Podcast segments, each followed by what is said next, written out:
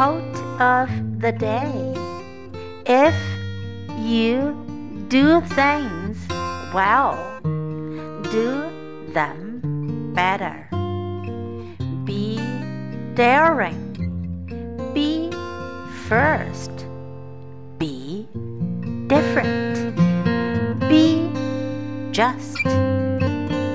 By Anita Roddick. Do things well, do them better.